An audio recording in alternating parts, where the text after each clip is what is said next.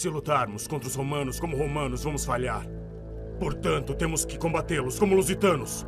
Tomaram as espadas de nossos pais. Mas ainda temos as armas deles.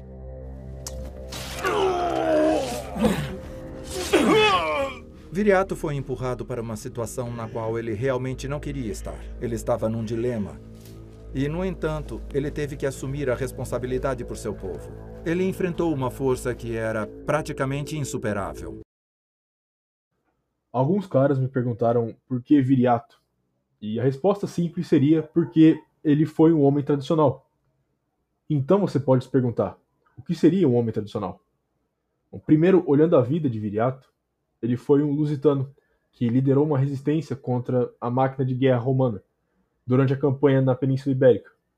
Os lusitanos eram de longe o povo mais forte e mais organizado da Ibéria. Mas ainda assim, eles não tinham nenhuma chance contra Roma.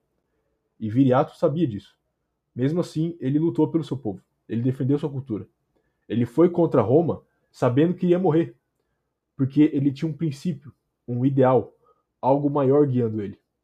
Ele tinha a soberania dos lusitanos. No fim, ele nem morreu lutando. Ele foi traído e morto por seu próprio povo. E Roma anexou toda a Península Ibérica. Mas a memória, o legado do que ele representa, isso continuou.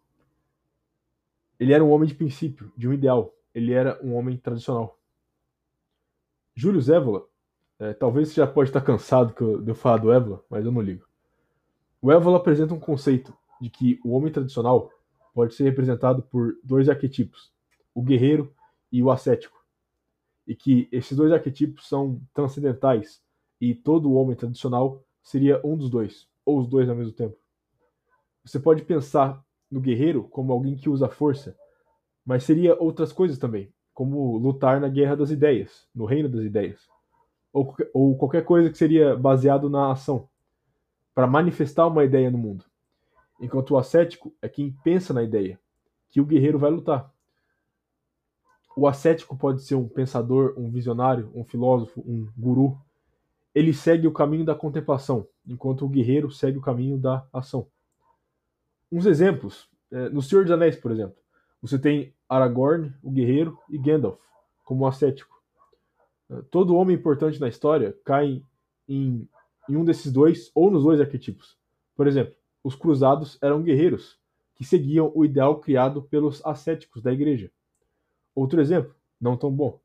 Karl Marx era um ascético, enquanto Lenin era um guerreiro. Aliás, vários guerreiros lutaram pelas ideias de Karl Marx. Ou seja, os dois arquetipos não servem só ao bem, à moral, eles também servem ao mal, ao imoral. Para voltar no Senhor dos Anéis, uh, Saruman também era um ascético. E os Urukai que ele criava também eram guerreiros. E um guerreiro precisa de um ideal para seguir. Mesmo que esse ideal seja matar humanos, elfos e hobbits. Um, um exemplo atual, para deixar bem claro, para deixar bem claro que seria o ascético e o guerreiro, seria Olavo de Carvalho, o ascético, e Jair Bolsonaro, o guerreiro. Um cria as ideias que o outro põe em ação. O guerreiro vive a ideia que o ascético cria. O homem tradicional vive para servir um ideal, um princípio, algo maior, um transcendente. Pode ser ele pensando, refletindo e contemplando sobre isso ou agindo a favor disso. Tanto o ascético como o guerreiro vivem pelo princípio, porém quem cria, quem pensa nele é o ascético. E por isso que a classe do ascético ela é alvo de subversão e destruição. Porque se você corrompe os ascéticos, você corrompe os guerreiros. Se você controla os ascéticos, você controla os guerreiros. Entendeu? Se você ver como o mainstream hoje ataca a masculinidade, é sempre atacando esses dois arquetipos. Aqueles homens que não são nem ascéticos nem guerreiros não sofrem nenhum ataque. Ninguém chama a masculinidade deles de tóxica. Porque eles não são homens tradicionais, eles são homens modernos. O ataque é direcionado à tradição e não ao moderno. Mas o homem tradicional que busca pela virtude da autodisciplina, ele pode chegar ao equilíbrio. Ele pode se tornar um guerreiro e um ascético ao mesmo tempo. O melhor exemplo disso é o samurai. O samurai é o melhor exemplo do guerreiro ascético. Alguém que domina tanto o corpo quanto a mente. alguém que domina tanto a ação quanto a contemplação. Era esperado dos samurais que eles fossem mestres do combate e da reflexão, que não só eles soubessem o seu lugar no campo de batalha, mas também o seu lugar no mundo.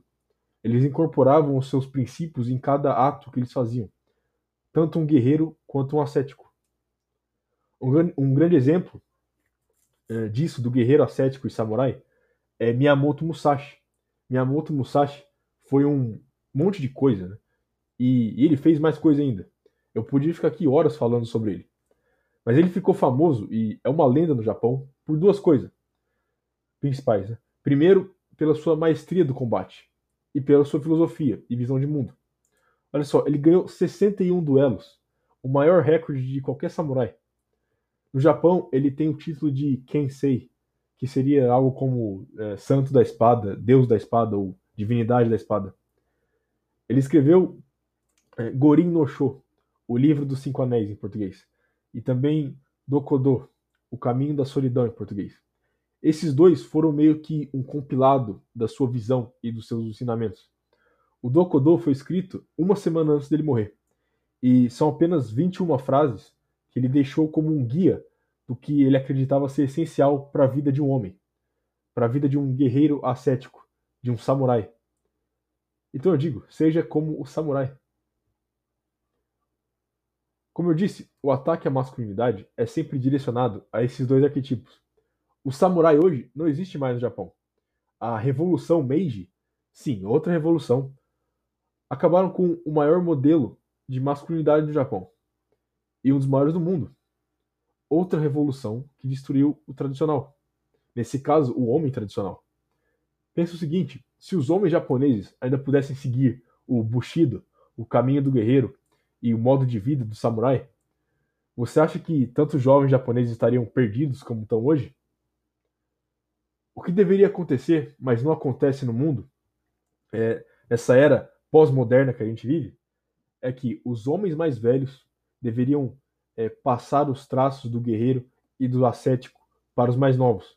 Por exemplo, um homem mais inclinado ao guerreiro passaria mais essas características para seus filhos, e a mesma coisa com o ascético.